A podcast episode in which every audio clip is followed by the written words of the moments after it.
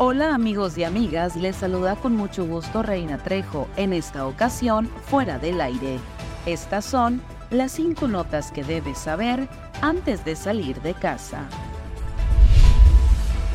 El Sindicato Único de Trabajadores al Servicio del municipio de Navojoa informó que ha emplazado al ayuntamiento para una huelga el próximo 8 de enero. En un comunicado difundido en sus redes sociales, el líder sindical Ramón René García Vallejo calificó de histórica la decisión de los trabajadores. El ayuntamiento de Navojoa está invitando a toda la comunidad al patinaje gratuito en la pista de hielo de Navojoa. Es para todas las familias este domingo 17 de diciembre a partir de las 10 de la mañana en la Plaza Santa Fe por su probable responsabilidad en el delito de homicidio calificado con ventaja, Carlos fue detenido por elementos de la Agencia Ministerial de Investigación Criminal y vinculado a proceso por un juez.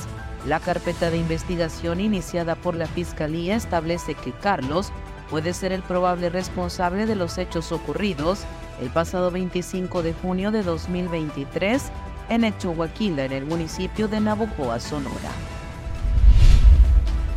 El presidente Andrés Manuel López Obrador anunció que enviará una iniciativa de ley para prohibir los vapeadores luego de que el ministro de la Suprema Corte de Justicia de la Nación anulara el decreto que el Ejecutivo emitió en mayo del 2022 en favor de la salud del pueblo de México. Ha consternado a la comunidad navojoense el sensible fallecimiento de don Reyes Robles, un abojoense distinguido y siempre ocupado en proyectos y eventos en beneficio de la comunidad.